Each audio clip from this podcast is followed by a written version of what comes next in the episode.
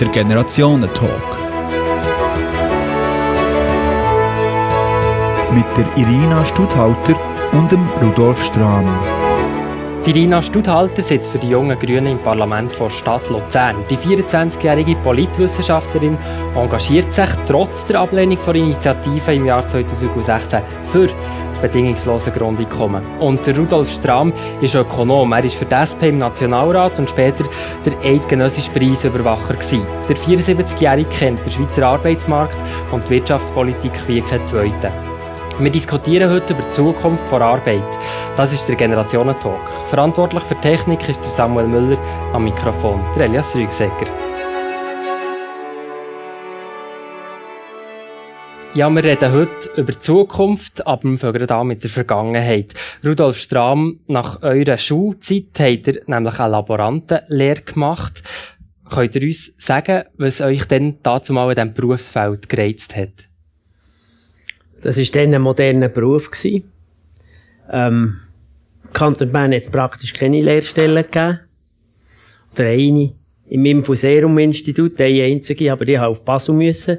In der damaligen Geige, also das ist die heutige Novartis. Und dort habe ich die Lehre gemacht und nachher das Tech gemacht, habe nachher nochmal in der Industrie geschafft, in der Geige wieder, und nachher noch Wirtschaft studiert. Aber äh, die Lehre ist so ein bisschen für mich das Fundament und seither habe ich mich eigentlich immer wieder um die Berufsbildung gekümmert. Wenn ihr heute an diese Zeit zurückdenkt, was hat euch diese Lehrzeit denn gebracht? Ich will es nicht missen.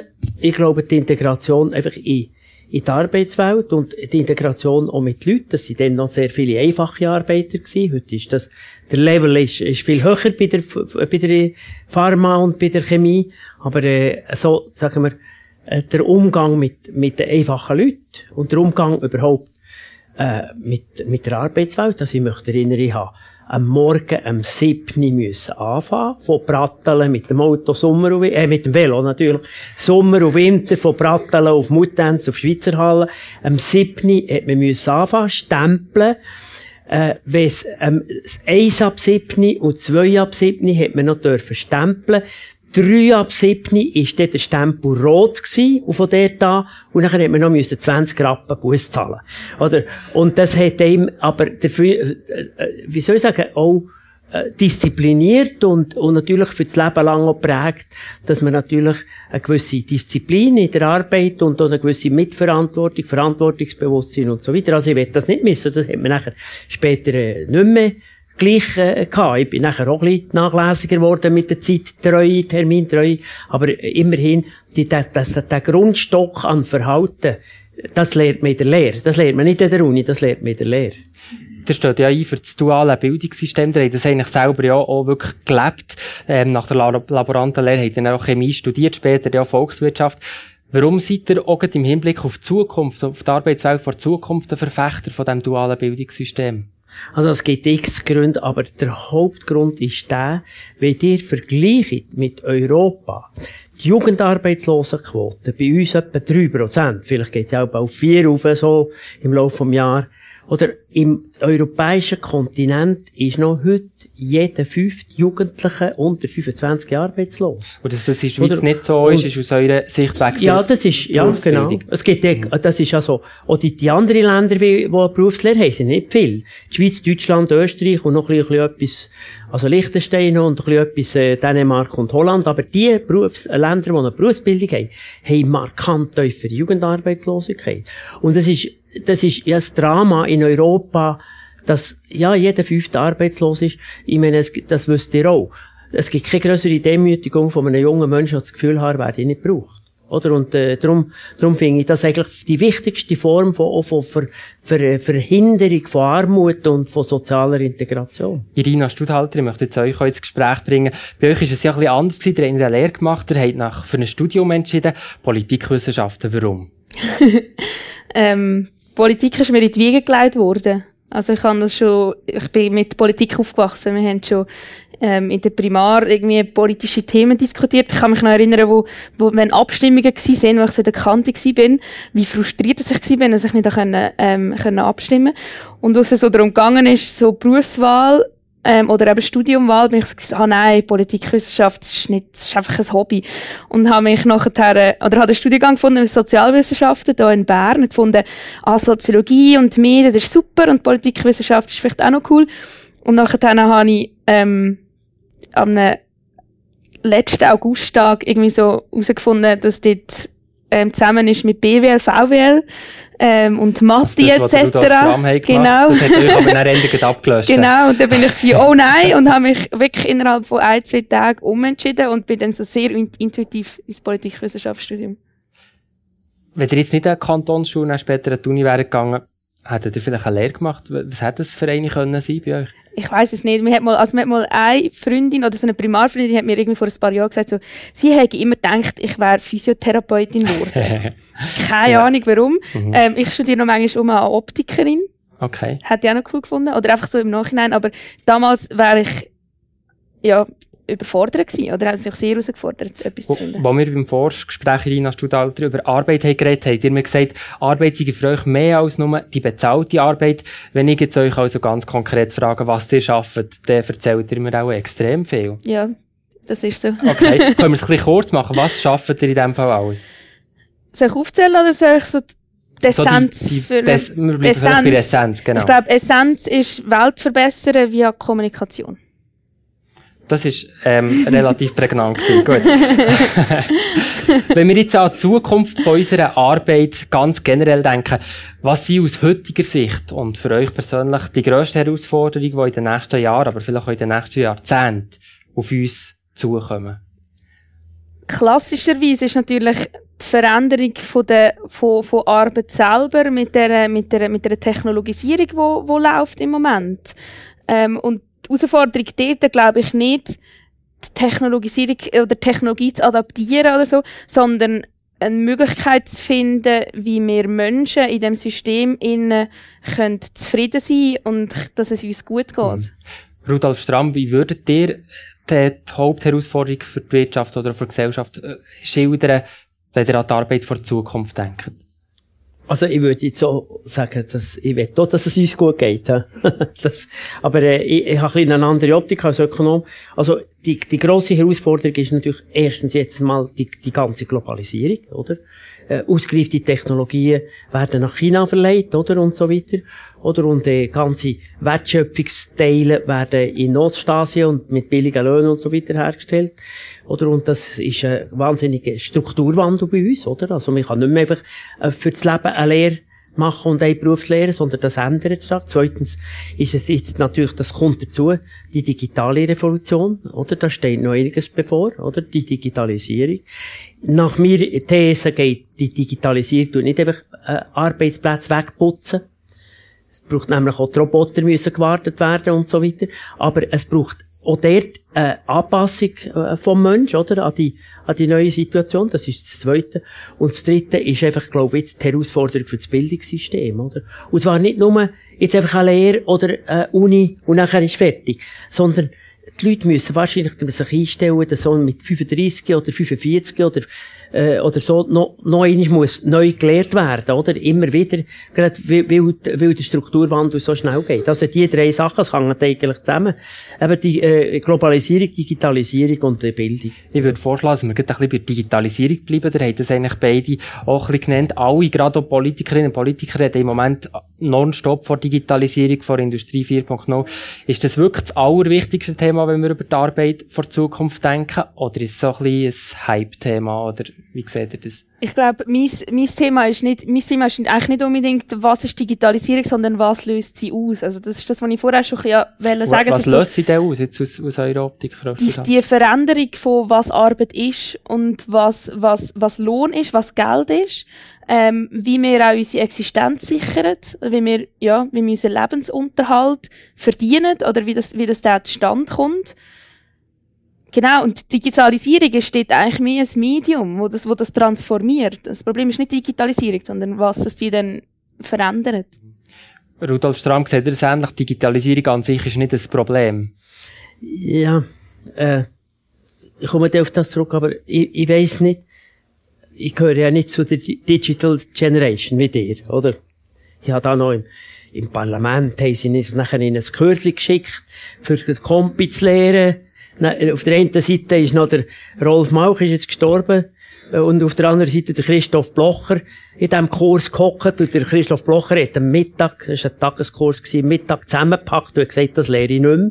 Jetzt habe ich, jetzt habe ich ihn kürzlich gesehen. und gesagt, noch ein geblieben in dem gesagt, kannst du jetzt, kannst ja. jetzt Computer? Nein, ich gesagt, ich kann immer noch nicht. Er hat es nicht mehr gelernt. Aber ich, ich, ich gehöre zu denen, die es haben müssen lernen. Ja. Aber ich wollte das eigentlich sagen was wir jetzt so von Facebook mhm. hören, was, wir, was ich höre, aber ich, meine Grosskinder sind noch so klein, dass ich nicht kann aus der Erfahrung berichten aber was zum Beispiel der Terror zum Teil mit, der, mit dem Mobbing von den Schülern untereinander, oder? Und ich höre von den Lehrern, das ist nicht wichtig, die lehren sofort programmieren und so weiter, sondern die Bewältigung vom Datenflut.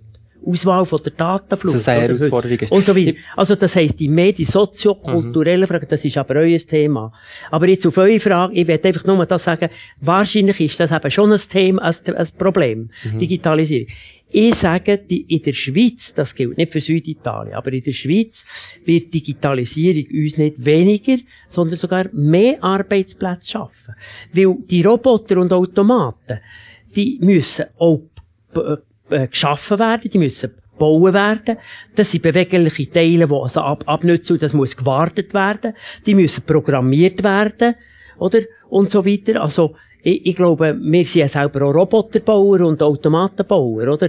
Und ich glaube nicht, nicht, dass es weniger ja, Arbeitsplätze gibt. aber nicht Arbeit, aber andere. Wo, wo auch viel komplizierter ist. Also, wo, wo ähm, ja, also ich glaube, was das, das stimmt natürlich schon, dass Roboter gewartet werden etc., aber das ist schon immer ein ganz anderes Verhältnis von was für Arbeit heute von Menschenhand gemacht wird oder Hirne oder Körper und was von, von Robotern übernommen wird. Was noch dazu kommt, sind Sachen wie Algorithmen, die muss man nachher nicht mehr warten, sondern die laufen dann einfach digital. An denen muss man ein bisschen umprogrammieren, aber dort muss man kein Teil oder so ähm, aus, ähm, aus ähm, auswechseln. auswechseln. Genau.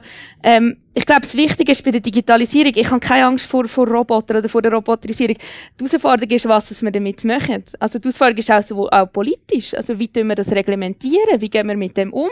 Dass es vielleicht eben nicht solche Themen gibt wie ähm, Cambridge Analytics, ähm, sondern dass wir das sehr positiv können nutzen können. Also ich finde, das Internet oder, oder auch Technologisierung hat uns sehr viele Möglichkeiten gegeben, die uns extrem viel weitergebracht haben. Ich reg mich auch auf über viele kleine Sachen, über auch grosse Sachen, aber ich bin auch sehr froh, dass das heute ähm, die Möglichkeiten da sind. Digitalisierung im Arbeitsmarkt ist auch gerade für die, für die älteren Leute im Arbeitsmarkt häufig eine, eine grosse Herausforderung. Rudolf Strahm, was, was hat das Gefühl, was sind da Mittel dagegen oder eben, dass, dass man auch die älteren Leute da kann integrieren weiterhin? Also, ich, ich sehe nur eins. Bildung, Weiterbildung, Nachholbildung, oder, und weiteres Training und so weiter. Das, äh, ich sehe, ich sehe eigentlich nichts anderes. Ich muss einfach sagen, bei uns sind natürlich sehr viele repetitive Arbeiten, die in Zukunft der Roboter oder der Automat macht, schon längstens weg, oder? Wir haben jetzt Textilindustrie gehabt von 400.000 Leuten, jetzt sind es noch 22.000 Leute, aber wo nur, fast nur noch Spezialitäten machen, und wo, wo, wo nicht mehr einfach nur kann, an einem, an einem Roboter übergeben. Aber wie also, ist das zum Beispiel jetzt heute, heute mit dem Job, äh, Kasse zum Beispiel? Das ist doch eigentlich schon heute ein Job, wo man eigentlich nicht mehr bräuchte, oder? Oder wie seht ihr das? Ja. Warum, ja. warum gibt es diesen Job überhaupt ja. noch? Und was machen wir mit all den Leuten, die diesen Job nicht mehr haben? Wahrscheinlich wird jetzt, äh, jetzt kommt Amazon, hören wir auch in die Schweiz, oder? Wird natürlich schon der ganze Detailhandel und eben natürlich auch der Cashverkehr und so weiter wird sich da total ändern und, und die Kassiererin der Mikro oder Coop, oder? Das wird wahrscheinlich ersetzt werden. Aber per Saldo braucht nicht weniger Leute, es braucht andere. Jetzt tut ihr das zwar am Kompi bestellen, oder? Für das Nachtessen bestellen, oder? Und das auch aufbereitet und so weiter. Ich weiß nicht, jetzt abgesehen von der Gesundheit, ich weiß nicht, äh, was es denn bedeutet, oder? Und auf, auf Schwergewichtigkeit und so weiter. Aber, dem, das muss nachher gleich zu euch ins Haus gebracht werden. Und ich glaube nicht daran, dass das nachher nur, nur äh, Flugzeuge sind oder Automaten, die das bringen. Kurz also, es braucht einfach andere Leute. Zum Beispiel die Logistikkette wird viel komplexer und da braucht es auch Bereich wieder mehr, ja. mehr Arbeitsplätze. Es braucht einfach andere mhm. Arbeitsplätze, aber noch vielleicht ein, ein Zusatz. Aber der hat gleich recht. Ein Problem, und das halte ich für das grösste Problem bei uns in der Schweiz, äh, wie gesagt, in Süditalien ist es die Jugendarbeitslosigkeit von 40%, aber äh, unser Problem ist die Leute, die über 50 sind. Mhm. Oder das ist, Vielleicht können wir wer, noch ein wer dort freigesetzt wird und sich muss wieder bewerben, der hat die Chance ganz klein, ab 50 oder 55 noch eine feste Anstellung zu bekommen. Vielleicht bleiben wir gerade ein bisschen bei, bei dem Punkt, bei den über 50-Jährigen im Arbeitsmarkt, dass sie aus eurer Sicht jetzt die, eigentlich die grossen Verlierer, oder? Jetzt heute, vermutlich wahrscheinlich auch noch in naher Zukunft. Irina Stuthalter, was seht ihr da für Möglichkeiten, dem auch zu begegnen und was sind, sind eure Visionen, wie man da als Gesellschaft damit sollte umgehen ich glaube, es geht auch, es geht auch um Kreativität, wie man mit dem, wie, man mit dem soll umgehen. Also ich glaube, da braucht es auch, braucht auch eine Flexibilität von, von, von Teams oder von Leuten, die, die zusammenarbeiten. Also der also, Wille, dass, wir, dass man genau, alle integriert. Genau, dass auch, mhm. nicht, dass auch nicht der Anspruch da ist, dass, dass alle jetzt äh, Google AdWords in- und auswendig können, sondern dass man vielleicht auch andere, andere Arbeitswege ähm, sucht, ja, damit, man, damit die Zusammenarbeit funktioniert. Aber ich, ich möchte, darf ich gerade auf euch noch antworten? Das sind die äh, Be Befürworterin vom Grundeinkommen. Vom be bedingungslosen Grundeinkommen. Also, ich bin immer dagegen gewesen. Ich finde, Junge sollen zuerst eine Lehre machen und einen Anreiz haben und so weiter und nicht äh, zwei... Über das Grundeinkommen zusammen. können wir dann auch ja. noch heute reden. Aber, aber, mhm. aber wenn schon über das Grundeinkommen jetzt gleich weiter diskutiert wird, wäre ich dann offen, zum Beispiel zu sagen, ab 50 oder 55. Also okay, so wie das Altersgrundeinkommen. Ja, oder so. Weil mhm. ich habe dort also wir haben, ja, wir haben ja schon einen AV, das ist auch schon ein bedingungsloses Grundeinkommen, hat aber die Bedingung, dass man ähm, ein gewisses Alter hat, ja. genau, und einzahlt hat. Ja. Aber ich, ich wäre dort, wenn es um die Freisetzung geht, wo übrigens die Freisetzung von Leuten über 50 hat dann noch eine andere Bewandtnis. Ein grosser Teil werden verdrängt durch Personenfreizügigkeit. Weil nämlich die Arbeitgeber billige, gut ausgebildete Leute heute in Deutschland oder im Ausland können rekrutieren und nachher werden sie statt weitergebildet nicht 50 oder schon ab 45 oder 55 werden sie einfach statt, dass man sie weiterbildet, werden sie ausgliedert und nachher soll der Staat schauen.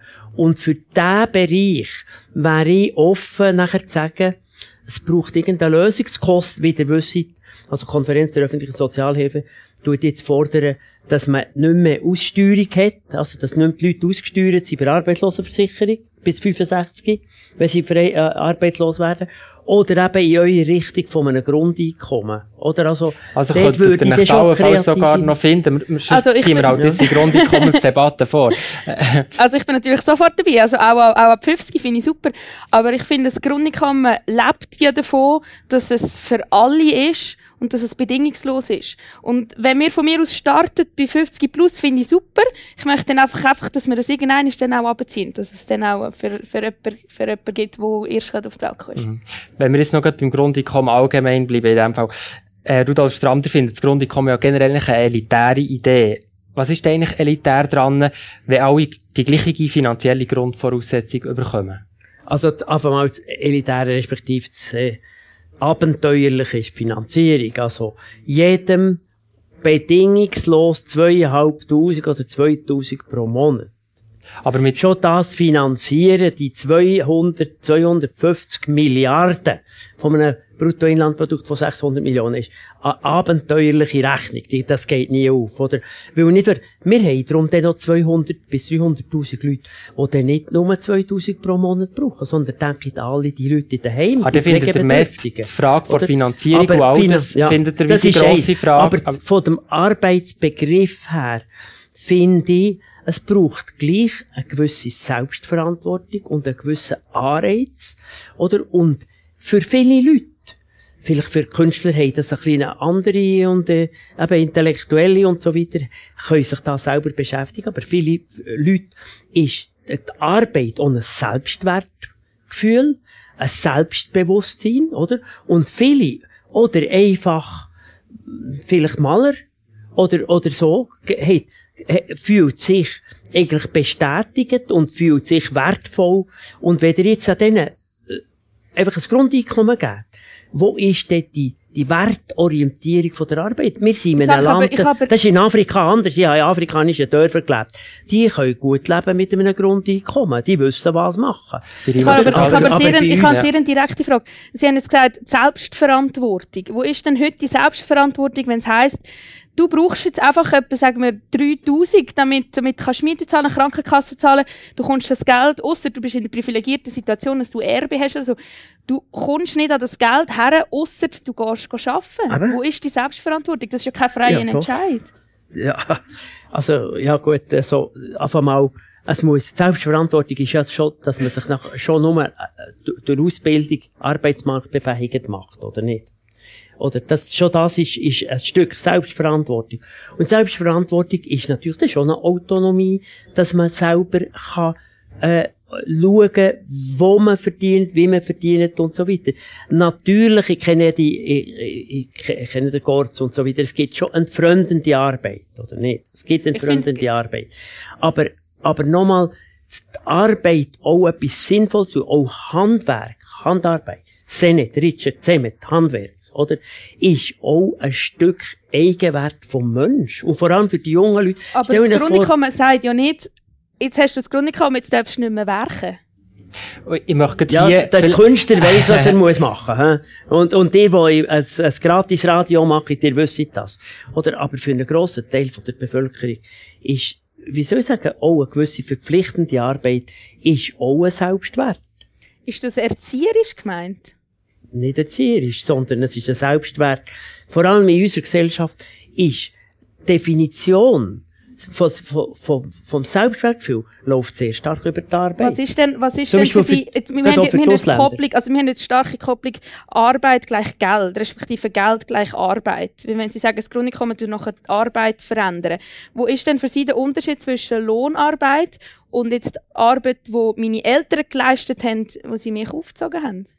Ja, die haben ja auch Arbeit gehabt, oder nicht? Also, ich verstehe die Frage nicht ganz. Ich Die Frage ist einfach, wird, ich, ich sage, oder eure, eure Hauptargumentation ist noch die, es wird dann, wer ein Grundeinkommen hat, wird dann äh, Arbeit halt freiwillig gemacht, Altenpflege und so weiter.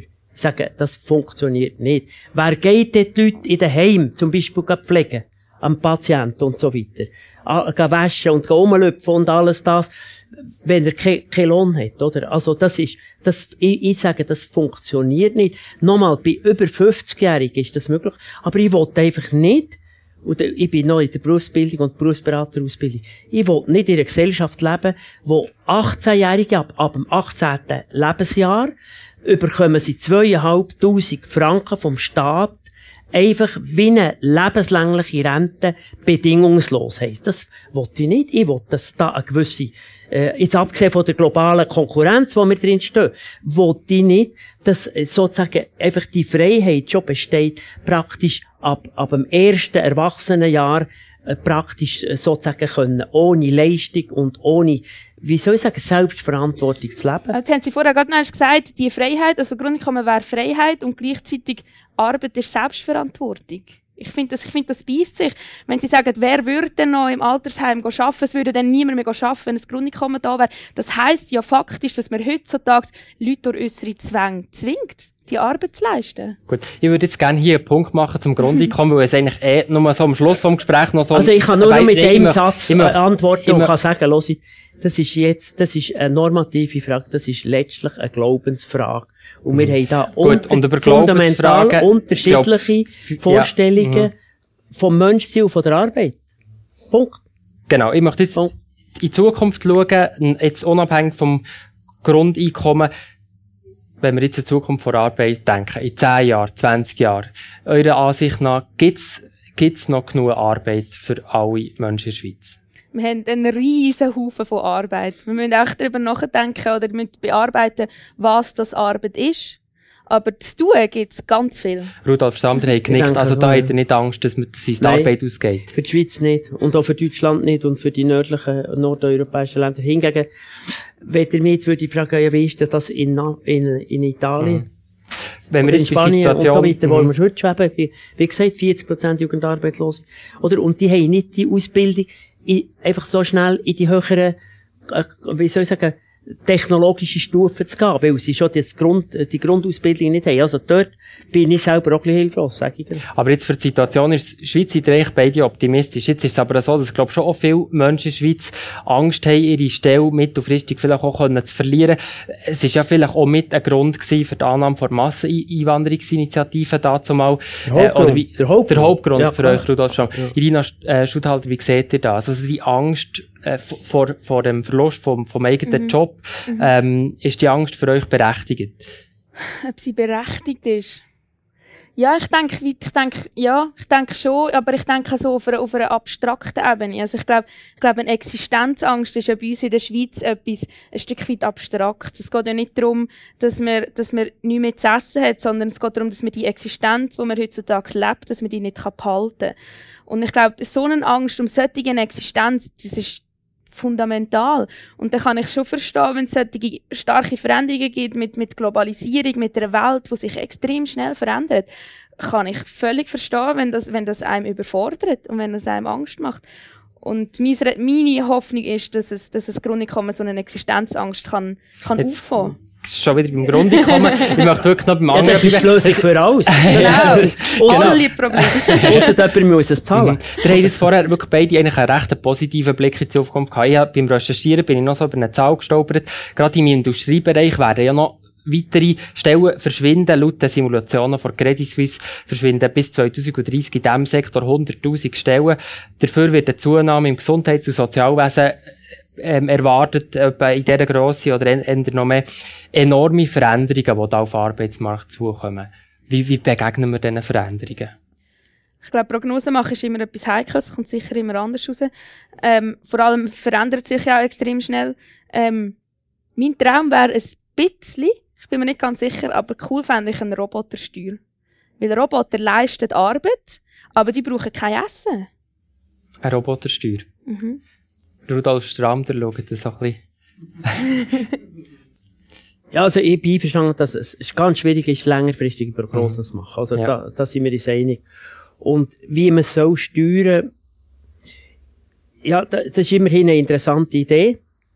Wir sind natürlich mit in Europa und äh, da würde jetzt sofort würde man sagen, ja, so, man tun die anderen auch, oder? Wir sind natürlich da schon in Konkurrenzsituation und so und gerade, äh, wie, wie hoch wär- wäre denn die? 50 Prozent oder so? Die Robotersteuer, oder? Ja. S- s- Oder? Da müsst ihr dann noch Ja. bilateral darüber Ja. unterhalten, über die Oder genau. Zum Ja. Beispiel äh, Mehrwertsteuer, sind wir, man kann zwar noch die Höhe ähm, äh, festlegen, aber im Prinzip sind wir eingebunden in ein Mehrwertsteuersystem in ganz Europa, oder nicht? Also, und äh, ob das die richtige Ding ist, ich persönlich würde ich würde einfach vor allem als erste strategische äh, Ding würde ich halt viel mehr Weiterbildung noch. Oder die müsst einfach sehen, dass Also der, der, Ja, die- Argument ist ja, wirklich Bildung investieren. Oder Bildungspolitik ist heute Wirtschaftspolitik und Wirtschaftspolitik ist Bildungspolitik und alles andere ist sekundär, oder nicht? Das finde ich. Äh, Was antwortet ihr da, Irina Studhalter? Also Bildungspolitik, Wirtschaftspolitik sehr eng miteinander verknüpft. Ich denke nicht, ich schon, ja. dass man Es nur für die Wirtschaft Bildung macht, aber einfach, ich sage das so den Unternehmer immer, äh, eure strategische, die wichtigste Variable, die ihr habt, ist jetzt Ausbildung und Weiterbildung von eurem Personal. Ich finde, ich finde, es ist eigentlich noch eine schöne Perspektive, weil das heisst eigentlich, dass es in der Wirtschaft um Menschen geht. Und das ist, glaube ich, das, was wir ja, ein bisschen, also ein bisschen vergessen. Da treffen wir uns wenigstens. Ja, das, das ist, ähm, Ich möchte jetzt, ich mö- möchte jetzt für, für noch so ein kleines letztes Thema anschneiden, äh, über die Arbeit reden, wo man kein Geld dafür bekommt. Rudolf Stramm, ihr seid jetzt schon seit einer Zeit pensioniert, ihr habt zwei Grosskinder und seid da viel am Hüten. Ihr habt mir erzählt, ihr habt sogar einen Halbjahresplan für, für das Hüten. Ist das Hüten auch Arbeit? Ja, klar. Klar. Aber also, für, also bei mir ist es natürlich nicht zahlt, oder? Aber äh, ich finde, das, ja, die haben mich müssen umstellen und wieder wickeln und schöppeln und alles. Ist ja, das ist, muss man wieder lernen, hm? und so, oder? Aber äh, das ist, ist für mich, gehört jetzt einfach so zu, zu einem Ausgleich. Also ich, habe, ich finde das eine gute, und äh, übrigens von meiner Generation gibt es sehr, sehr viel. Ich würde sagen, die Mehrheit. Wenn es geht von, von der Distanz her und so weiter zu den Jungen, dass man Ist das, wieder Kinder, ist das für die Jüngeren wie selbstverständlich, dass die, die älteren Leute eben auch nach der Pensionierung quasi in dem, dem Bereich Arbeit übernehmen für die Nein. Gesellschaft? Nein, ich finde nicht. Ich bin, ich bin noch nicht an dem Punkt, dass ich äh, Großeltern muss organisieren aber ich glaube nicht. Und ich glaube, es ist auch, ja, es ist auch wichtig noch zu überlegen, dass, dass unbezahlte Arbeit nicht einfach dann passiert, wenn man keine bezahlte Arbeit mehr hat, sondern dass es in jedem Alter passiert. Mhm, das gar nicht einfach nur nach der Pensionierung, genau. sondern jederzeit auch, genau. auch neben. Mhm. Ja, mhm. also das passiert auch während in der Ausbildung und das passiert auch im, im, im Berufsleben, im Alltag. Da ist extrem viel Arbeit um. Also wenn ich überlege, wie viele Stunden in der Woche, dass ich daheim auch auf dem Sofa liege, das ist so wenig und all der Rest bin ich tätig, mache ich etwas, schaffe ich etwas, ja ich möchte noch einen Punkt ansprechen. Heute haben wir ja klare Grenzen zwischen Berufsleben und dem, was vorher und nachher ist. Also mit der Pensionierung ist für viele Leute ja der Härteeinschnitt. Ist das nicht auch ein, ein Modell, das eigentlich heute auch sehr überholt ist? Dass das eigentlich viel äh, flexiblere äh, Übergang müsste sein? Wie seht ihr das, Frau Studhalter? Ich finde, es geht auch noch weiter. Ich finde auch den Übergang von, von Arbeitszeit zur Freizeit finde ich auch noch heikel. Es ist ja, man sagt ja so Work-Life-Balance. Also wie man einteilen, es gibt Work, es gibt Arbeit und es gibt Life-Leben. Das geht doch nicht auf. Es ist alles Leben. Und wir haben jetzt beim Grunde haben wir den Spruch Freiheit statt Freizeit. Das ist alles das Gleiche. Rudolf Strahm, wie, wie seht ihr das jetzt on, ohne auf das Grundeinkommen zu antworten, aber bei der Frage von den, von den Grenzen, ja, oder? Also, ich selber habe auch Angst vor der Pensionierung. Und ich bin zu Doris Leuthard gegangen und gesagt, ich wäre bereit, noch zwei, zwei Jahre weiter anzuhängen. Aber als Preisüberwacher? Als Preisüberwacher. Also sie hat nachher rausgeschossen, oder wie? Sie hat gesagt, ja, das geht nicht. Das ist, da musst du, das muss, äh, gibt es ein Reglement, und dann muss ich das in den Bundesrat bringen, und dann musst du unersetzlich sein für die zwei also Jahre. Also, eigentlich wirklich so müssen aufhören, Ja, hast, müssen aufhören. Jetzt hinterher bin ich noch froh. Ich habe nachher noch etwas, ich bin jetzt wieder Uni, noch immer noch, der Lehrauftrag, bei, bei Berufsberaterausbildung, und bei Kolumnist, wieder etwa wissen, ich jetzt noch aktiver Grossvater. Jetzt habe ich eigentlich, bin ich genug ausgelastet. Aber der Wechsel, vor dem haben viele Angst. Und ich kann auch noch das sagen. Nicht die Masseneinwanderungsinitiative ist ja marktentscheidend von den 50- bis 60-Jährigen, äh, äh, äh, angenommen worden. Die, die sind markant, 15% mehr Anteil für, für ein Jahr. Das sind Ängste, wenn man dann hört, dass der Kollege mit 55 plötzlich da freigestellt wird und nicht mehr, nicht mehr hat. Und, und das tun zehn, zehn andere hören das.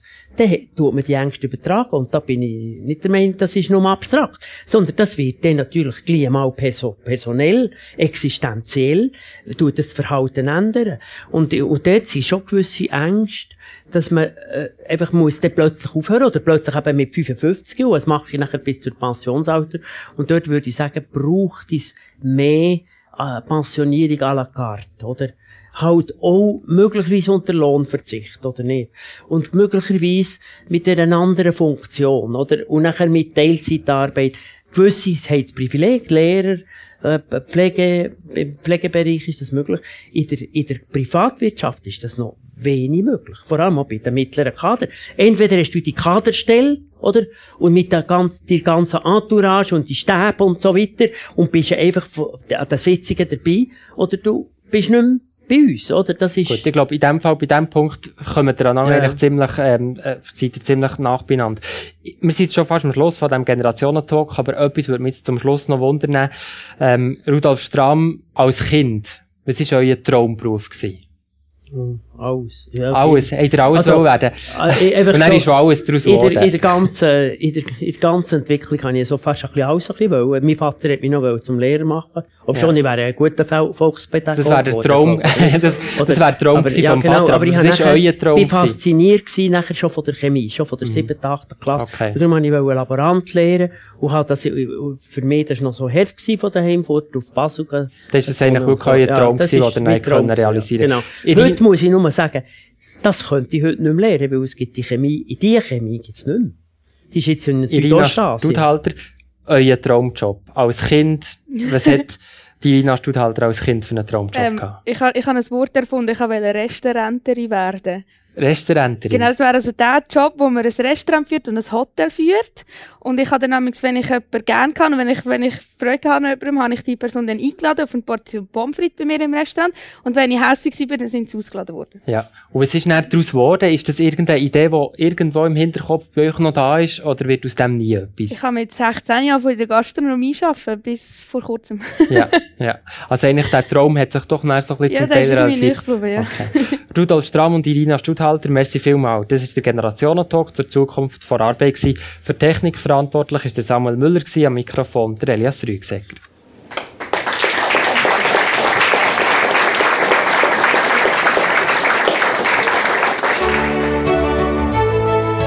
Der Generationentalk. Mit der Irina Studhalter und dem Rudolf Strahm. Am Mittwoch, 25. April, diskutieren wir hier im Generationentalk über die Frauenbewegung früher und heute. Ich freue mich, dass dann die 82-jährige Frauenbewegte Joy Matter, die in der Regierung der Stadt Bern war, hier ist. Und ich freue mich auch auf die 28-jährige Ann-Sophie Keller. Die Feministin und Journalistin hat ein Buch über die Frauenrechtlerin Iris von Roten geschrieben. Der Generationentalk zeichnen wir auch wieder hier im Berner Generationenhaus auf.